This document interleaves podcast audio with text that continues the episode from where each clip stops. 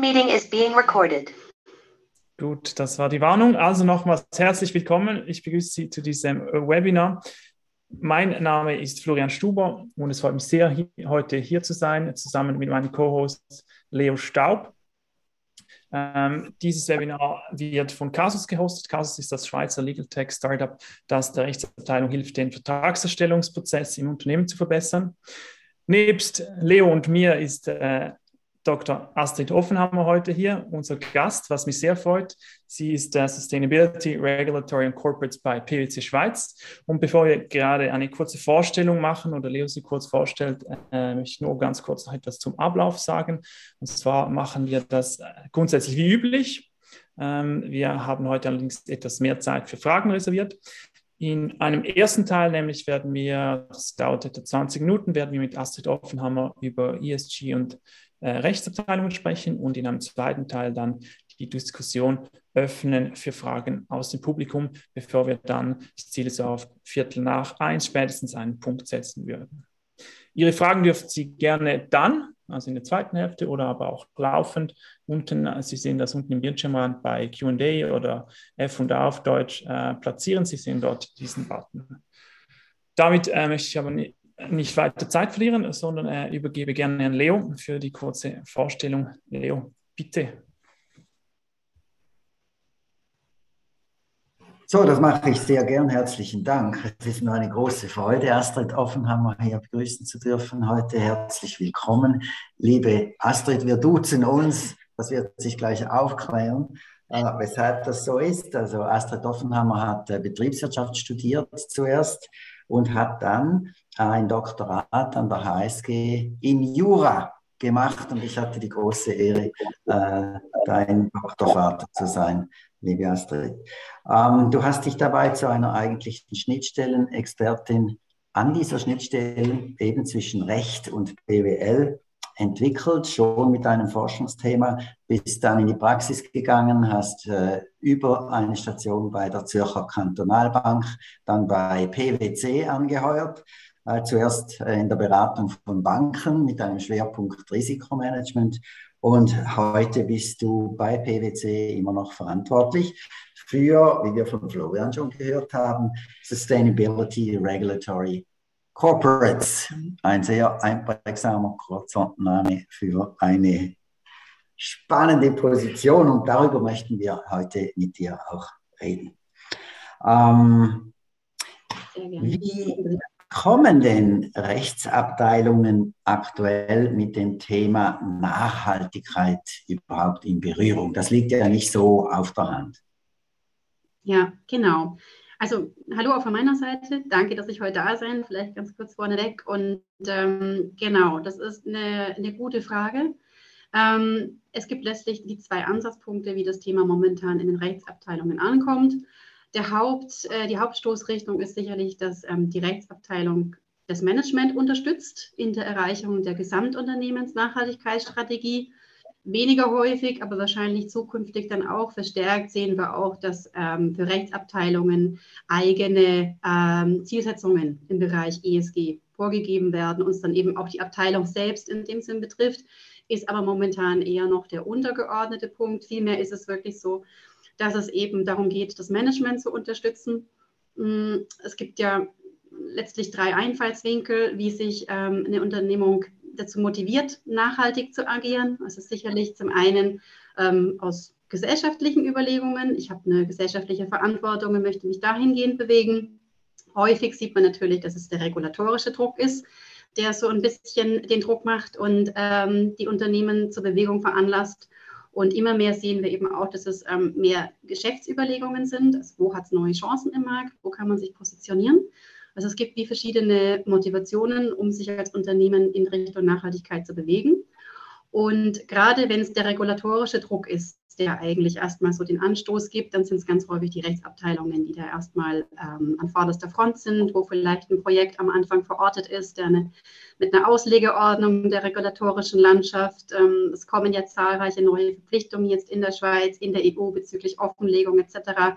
Und dann ist es eben häufig die Rechtsabteilung, die da erstmal eine Auslegeordnung macht und so, ja, einfach mal hilft, die neuen Bestimmungen zu analysieren. Du hast das gerade angeschnitten, neue Bestimmungen, äh, Regulierungen. Teil des Webinartitels ist ja aktuelle, aktuelle Entwicklungen.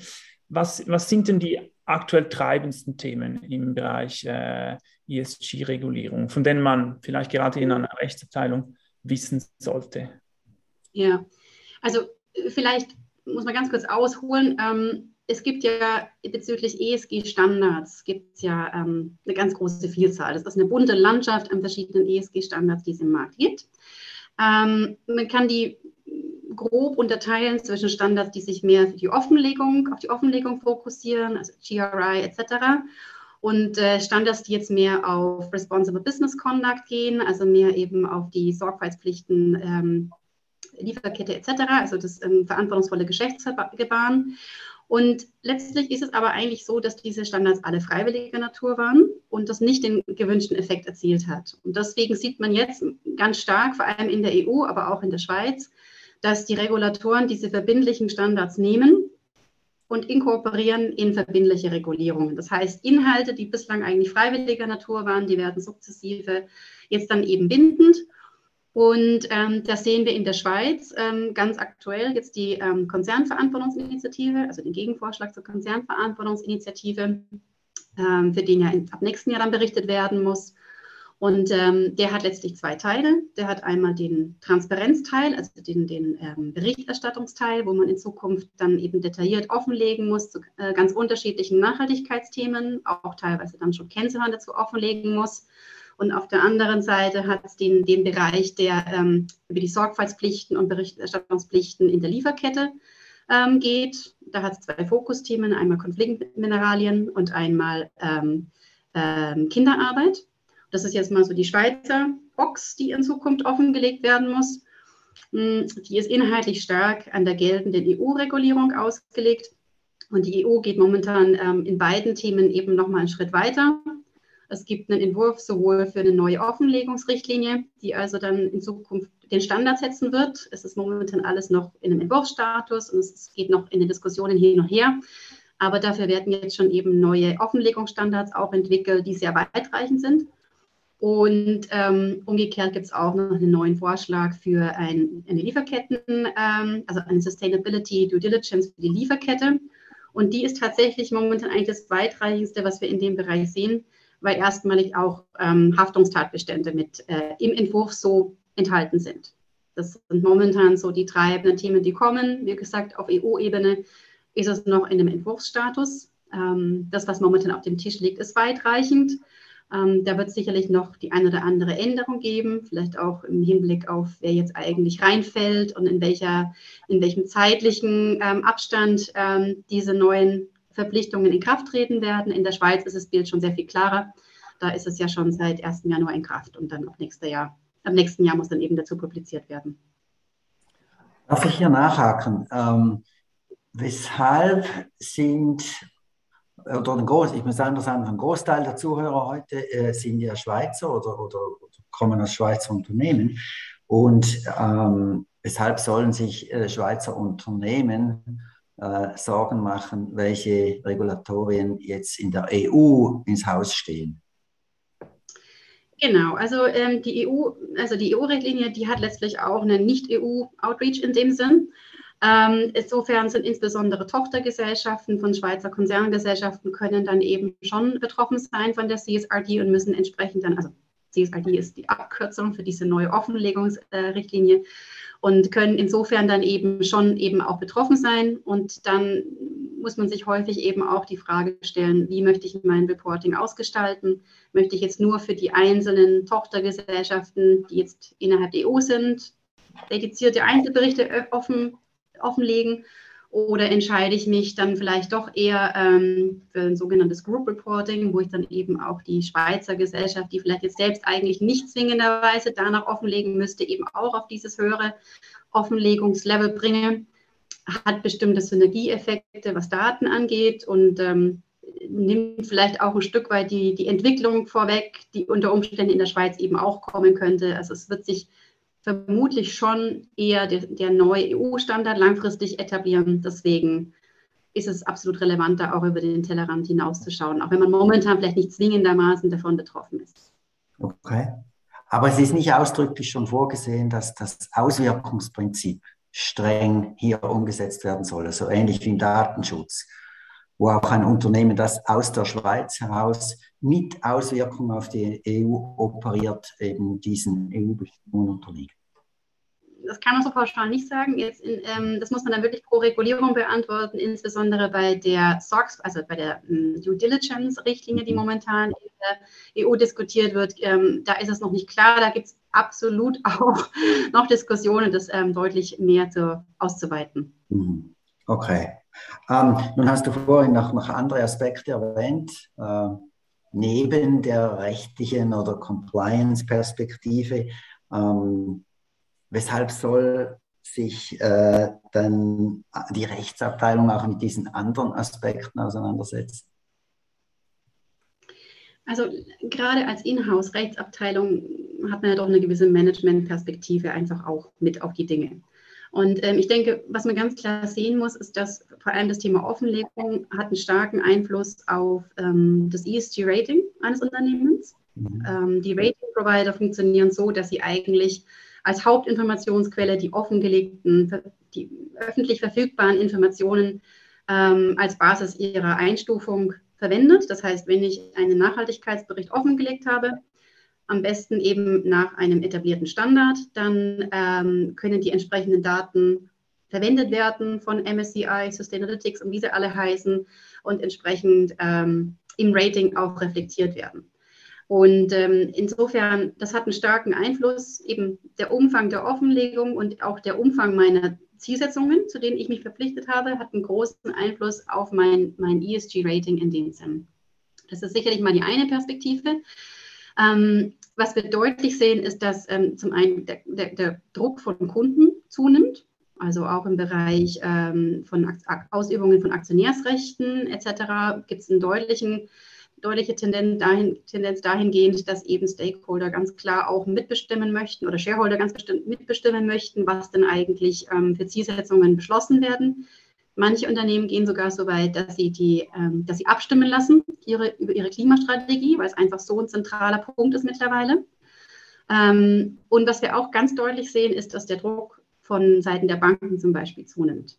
Also insbesondere zum Beispiel im, im Konsortialkreditbereich etc. sehen wir, dass Banken eigentlich jetzt dahin übergehen, dass Kreditkonditionen auch so ausgestaltet werden ähm, oder in Abhängigkeit davon ausgestaltet werden, zu welchen Nachhaltigkeitszielsetzungen sich der Kreditnehmer verpflichtet hat. Also dass man dann wirklich ganz konkret schaut, ähm, was sind ähm, Ziele, zu denen sie sich verpflichten, was sind die, die Kennzahlen dahinter und dann muss darauf dann auch ähm, rapportiert werden. Das wird meistens auch von einer unabhängigen Stelle nochmal überprüft, der Erreichungsgrad etc. Und da hängen dann eben auch die Kreditkonditionen dran.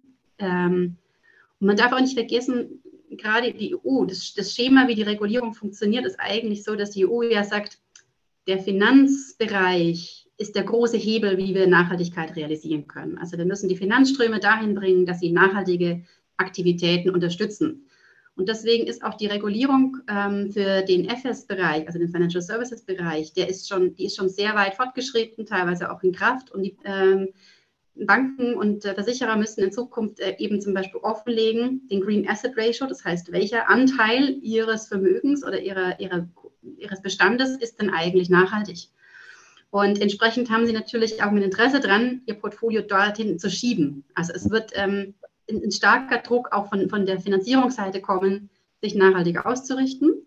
Und ähm, eben die, diese nachhaltige Ausrichtung, die wird, denke ich, immer in Zusammenarbeit auch mit Unterstützung aus der Rechtsabteilung kommen müssen, ähm, um da eben auch alle Pros und Cons aus, aus rechtlicher und aus Compliance-Sicht mit abdecken zu können. Vielen Dank. Also insoweit ein, ein, großer indirekter oder faktischer Druck, nicht nur rein rechtlich. Und jetzt hast du gerade die Rechtsabteilung nochmals angesprochen. Du hast vorhin schon gesagt, sie wird vom Management oft einbezogen bei Strategiefragen oder auch mal am Anfang eine Auslegeordnung zu machen. Jetzt aus, aus deiner Erfahrung in der Praxis, welche, welche anderen Beiträge oder welche anderen Beiträge kann die Rechtsabteilung dann zur Umsetzung jetzt einer Strategie liefern? Ja, also ich glaube, das nahe das ist tatsächlich ähm, die Regulierungen und die neuen Standards, die sich jetzt etablieren, die jetzt gerade auch noch im Entwurfsstatus sind, zu verstehen, zu analysieren, zu sehen, welche Datenpunkte müssen eigentlich in Zukunft offengelegt werden. Es gibt da durchaus Überschneidungen zwischen verschiedenen Standards und da eine Auslegeordnung zu machen und dem Management helfen zu können, ähm, auch Synergien zu sehen. Ja? Also da auch ähm, genau darauf möchte das Management ja eigentlich raus, oder? Also wenn ich ähm, mich entscheide, nach einem Standard offen zu legen, was habe ich vielleicht für Synergien mit anderen Standards? Ähm, da kann die Rechtsabteilung, glaube ich, einen großen Mehrwert leisten, tatsächlich in die Tiefen der Regulierung hinabzutauchen und diese Auslegeordnung zu machen. Und ich denke, was ähm, in Zukunft auch ganz stark ähm, im Fokus sein wird, ist ähm, die Vertragsgestaltung, insbesondere mit, äh, mit Zulieferern. Zum einen, ähm, ich kann ja meine eigenen Nachhaltigkeitsziele gerade im Bereich jetzt, also gerade im Bereich Emissionen etc., kann ich ja nur erreichen, wenn ich auch meine Lieferkette im Griff habe. Also gerade wenn wir jetzt über Scope 3 äh, Emissionen reden, also die, die auch in der Lieferkette dann ähm, beinhaltet sind, dann kann ich selbst mir ein Ziel, eine Zielsetzung geben, mich dazu bekennen, aber ich kann sie natürlich nur einhalten und erreichen, wenn ich auch meine Lieferkette im Griff habe. Das heißt, was wir da in Zukunft, denke ich, verstärkt sehen werden, ist, dass es neue ähm, Verträge geben wird mit, mit Zulieferern, neue ähm, Code of Conducts mit unseren Zulieferern, wo genau solche Dinge eben auch vorgegeben werden, dass man zum Beispiel sich zu äh, Klimazielen bekennt, im besten Fall dann eben auch nach zertifizierten ähm, Vorgaben. Es gibt da die Science-Based Target Initiative, die zum Beispiel ganz klar sagt, wieso Klimaziele eigentlich definiert werden müssen. Das hat dann wie so ein Qualitätsstempel nochmal drauf. Ähm, aber auch eben im Bereich Menschenrechte, Achtung von, von Umweltaspekten etc. Ich denke, da wird es ähm, in Zukunft ganz andere Arten von Verträgen brauchen mit, mit, ähm, mit Zulieferern, damit man selbst überhaupt seine Lieferkette entsprechend steuern kann. Also das ist sicherlich auch nochmal ein Punkt, wo gerade die Rechtsabteilung dann an vorderster Front mit dabei sein wird. Welche Fähigkeiten muss die Rechtsabteilung aufbauen, damit sie diesen von dir eben formulierten Ansprüchen gerecht werden kann? Ähm, also ich glaube grundsätzlich die Grundfähigkeiten, die eine Inhouse-Abteilung sowieso braucht, nämlich irgendwo diesen, diesen auch Management-Gedanken, mhm. ähm, das ist ein Thema, das mittlerweile eben von der Rechtsabteilung in, in, äh, auf die Geschäftsleitungsebene raufgehoben wird. Also da ist häufig dann der direkte Austausch eben da. Entsprechend ähm, muss man die Informationen eher kompakt und managementorientiert formulieren können. Und was wir bei dem ESG-Thema auch verstärkt sehen, ist, dass es wie ähm, es braucht die Möglichkeit, oder es braucht die Fähigkeit, aus seinem eigenen Silo auszusteigen. Es ist teilweise sehr technisch. Also es geht auch mir so, dass ich, ich habe dann Kollegen, die haben dann Agrarwissenschaften studiert und solche Dinge. Also auf einmal ähm, sind das ganz andere fachliche Hintergründe, die dann da aber ähm, direkt mit dem Projekt arbeiten. Und da braucht es, glaube ich, viel ähm, Offenheit, sich auch auf ganz andere Fachtermini etc. einzulassen und da den Austausch zu finden, denn es ist ein Thema, das wirklich so breit aufgestellt ist, ähm, dass es ähm, eine interdisziplinäre Fähigkeit braucht, um sich da wirklich ähm, ja, langfristig erfolgreich zu etablieren auf diesem Thema. Ich habe mich noch gefragt, äh, Astrid, können eigentlich Rechtsabteilungen einen eigenen grünen Fußabdruck auf oder ausweisen? Und wenn ja, wie, wie können sie das? Genau, ähm, also klar, es gibt so die Klassiker wie ähm, weniger Geschäftsreisen, ähm, Umstellen auf erneuerbare Energien im Büro etc., weniger Druckerpapier. Also das gehört im so in die klassischen ähm, äh, Greening, also äh, Grünen des, des, des eigenen CO2-Fußabdrucks. Ähm, aber was wir da auch sehen, ist tatsächlich ähm, bei, der, bei der externen, also bei der Auswahl externer Kanzleien auch ähm, da wie eine Art ähm, Kriterienliste zu haben, also noch bewusst zu sehen, wen mandatiere ich zum Beispiel was ist das für eine externe Kanzlei? Was hat die für ein Profil? Wie verdienen ihr, die ihr Geld? Was haben die für externe Mandanten? Ist das eine Kanzlei, die, die selber einen, ähm, eine ESG-Strategie e verfolgt und sich dahingehend positioniert ähm, und da eben wie bei der restlichen Auswahl eigentlich von Zulieferern eben, eben auch ähm, auf bestimmte ESG-Kriterien zu drängen und da entsprechend bewusster die Auswahl zu gestalten. Hm. Ja. Genau, das ist, denke ich, spannend. Ich, ich, kann nicht, ja, ich, ich, kann das eigentlich nur noch äh, bestärken. Wir haben ja in den letzten Jahren gesehen, wie stark die, äh, die Genderfrage auf die Auswahl externer Kanzleien sich auswirkt. Es gibt immer mehr Unternehmen, die eben beispielsweise die Anforderungen an Pitches externer Kanzleien unter anderem auch an die Frage knüpfen, wie, wie divers oder äh, wie divers sind denn die Teams, die für uns arbeiten sollen. Das, das ist möglicherweise dann so, dass das halt auch im ESG-Thema dann äh, so weit kommt. Genau. Ja, absolut. Ja, und insbesondere auch wirklich diese Mandatsstruktur. Also was ist eigentlich das Hauptaugenmerk? Ähm, wo sitzen die Hauptgeschäftsaktivitäten der Kanzlei? Wen vertreten sie? Ist das jetzt Oil and Gas?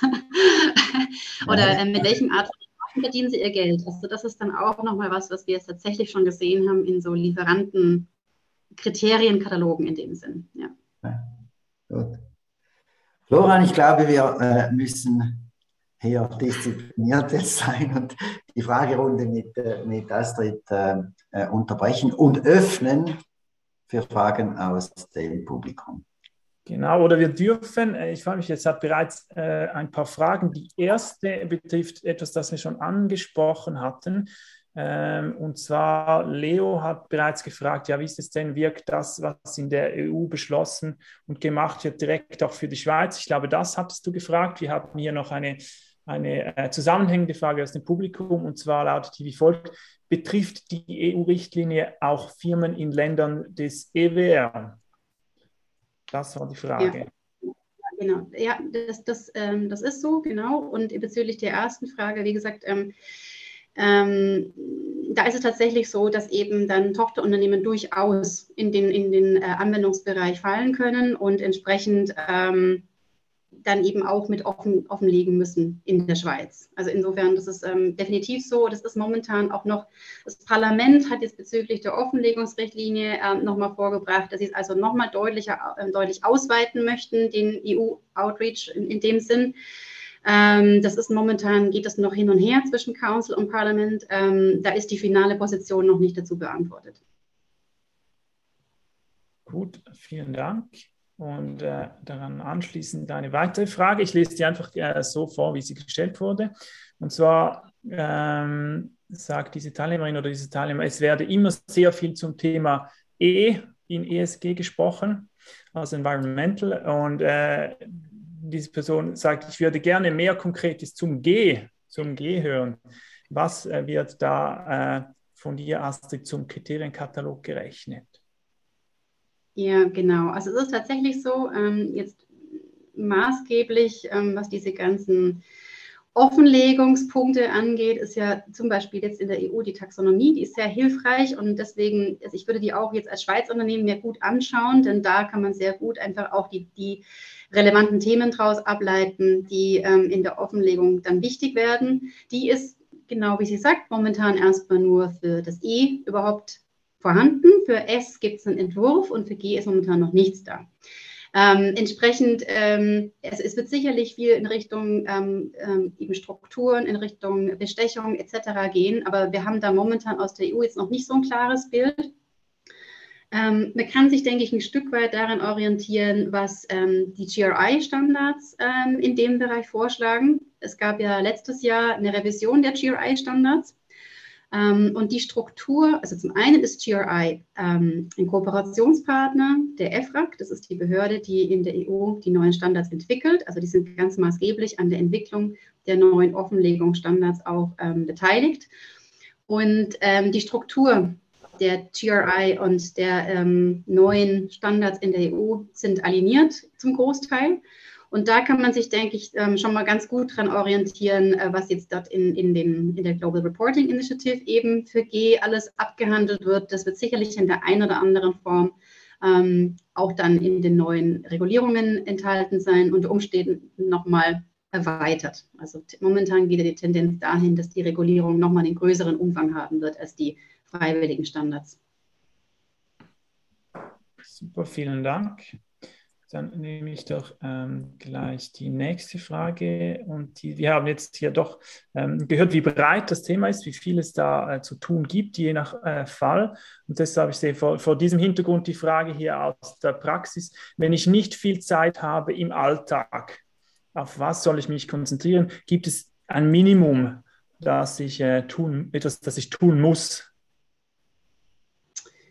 ähm, also grundsätzlich mal kurz anschauen, ob, ob man den eigentlichen Anwendungsbereich der Schweizer Regulierung fällt, dann potenziell auch eben dann zukünftig in den europäischen. Aber, aber grundsätzlich ist es, glaube ich, so, man braucht einen Nachhaltigkeitsbericht und der sollte sich ähm, schon an etablierten Standards orientieren. Das muss jetzt nicht ein absolut umfangreicher Bericht sein. Ähm, ich würde mich lieber auf die Datenpunkte konzentrieren, die ich sauber erheben kann und ich würde mich wirklich an dem etablierten Standard orientieren, denn daran orientieren sich auch die ESG-Ratings letztlich. Ob ich mich an einen Standard orientiere. Ich kann zum Beispiel bei der Global Reporting Initiative ich muss die universellen Standards einhalten, das ist wie immer so das Basispaket, aber darüber hinaus bin ich recht frei auszuwählen, welche Zusatzstandards ich eigentlich hm, machen möchte. Und ich würde mir da ähm, würde mir das anschauen, ähm, was da so die Minimumanforderungen sind und versuchen dahingehend den Nachhaltigkeitsbericht offenzulegen.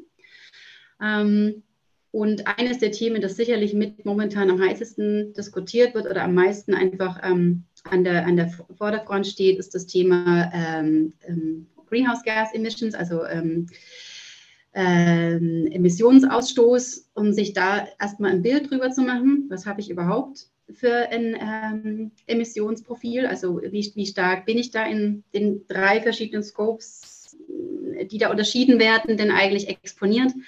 Und mir dann da eine Zielsetzung zu, zu geben dafür. Das, das sehen wir ganz deutlich, ähm, dass dahin die Reise geht, dass es eigentlich so dieses Dekarbonisierungsziel, dass es das eigentlich schon als Minimum braucht. Also Nachhaltigkeitsbild, etablierte Standards und insbesondere Blick auf diese ähm, Klimagas. Ja. Ja, genau. Ähm, dann habe ich hier noch eine Frage. Gibt es Literaturempfehlungen zu diesem Thema? Also quasi, wo gibt es gutes Material, nehme ich an, ist die Frage. Also ich habe jetzt noch nichts gefunden, was alles gut zusammenfassen würde. Ähm, es ist tatsächlich so, nachdem sich da ja sehr, sehr viel momentan einfach auch verändert, ähm, ist das ein bisschen so das Zusammensuchen der einzelnen Puzzlesteine und das, das nahe Verfolgen der Veränderungen, wo ist ein neuer Entwurf da, wo gibt es eine neue Position dazu, etc. Ähm, also ich habe leider tatsächlich noch keine konsolidierte Datenquelle gefunden, auf die ich jetzt da verweisen könnte. Ähm, insofern, ich würde mich da an, an, Formaten wie jetzt dem hier orientieren, Webinare, die dann einfach zum Beispiel den Themenkomplex mal konsolidiert darstellen und mal auf das Wichtigste ähm, reduzieren. Da gibt es momentan sehr viele von uns, aber auch von Konkurrenten gibt es in, in, in dem Bereich recht viele und ich glaube, das hilft eigentlich vielleicht mal auf eine recht effiziente Art und Weise, sich dem Thema zu nähern. Gut. Ja, halt eine große Dynamik äh, in diesem Bereich. Ähm, wir haben die nächste Frage betrifft auch etwas, das wir kurz, glaube ich, angesprochen haben, nämlich äh, die Banken, vielen als Stichwort, die Banken, die da quasi den Druck weitergeben. Die nächste Frage ist, sehen Sie Unterschiede zwischen den Branchen? Also sind gewisse weiter, falls ja, was, was sind die Learnings äh, für die anderen, die jetzt quasi, wie so die Realwirtschaft, die Finanzindustrie quasi äh, das nachmachen muss? Was ja. Entschuldigung? Genau, wie siehst du, wie siehst du das? Mhm. Also der Bankenbereich, der ist definitiv ähm, sehr fortgeschritten, eigentlich vor, vor der Corporate-Seite in dem Sinn, weil natürlich auch der Regulierungsdruck da schon früher gegriffen hat. Und ähm, da kann man, glaube ich, schon ähm, auch was lernen, einfach wie sie sich, ähm, oder man kann auf jeden Fall gut sehen, wie der Druck weitergegeben wird. Nicht? Es passiert bei den Banken auf runtergebrochen auf die Kunden das Gleiche, was wir jetzt eigentlich ein bisschen zeitversetzt auf der Realwirtschaftsseite sehen, dass ähm, Unternehmen auf ihre Zulieferer in dem Sinn den Druck weitergeben. Ähm, insofern innerhalb ähm, der Realwirtschaft ähm, gibt es sicherlich Branchen, die deutlich mehr unter Druck stehen. Also eben ähm, die Energiewirtschaft etc. Ist, ist, deutlich unter stärkerem Druck, nicht nur ihr Reporting anzupassen, sondern ganz grundsätzlich zu schauen, wie sie sich zukünftig ausrichten. Aber ich, ich, kann jetzt nicht sagen, dass es eine Branche gibt, die extrem vorne dran wäre, sondern es ist dann mehr, dass man innerhalb der Branche hat dann wieder Einzelne, die sich dem Thema wirklich schon lange annehmen und da ähm, ein ganzes Stück weiter sind als andere.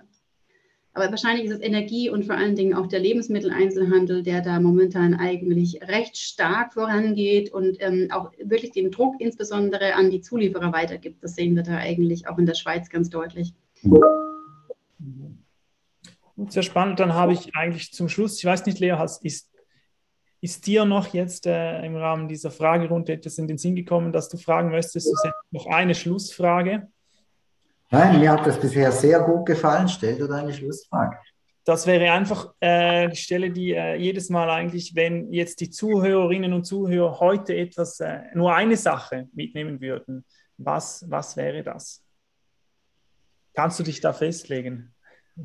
Ich glaube einfach ein Interesse für das Thema. Nicht, es kommt aus so vielen Perspektiven momentan auf jeden zu, ob jetzt als Privatperson oder als, als Geschäftsperson. Ähm, man kann sich dem Thema nicht mehr ganz entziehen und sich so mit den Grundzügen vertraut zu machen und einfach da eine Offenheit dafür zu haben, ähm, das finde ich sehr wichtig. Und ähm, ich glaube, das hilft, um auch dann einfach ähm, für Diskussionen vorbereitet zu sein.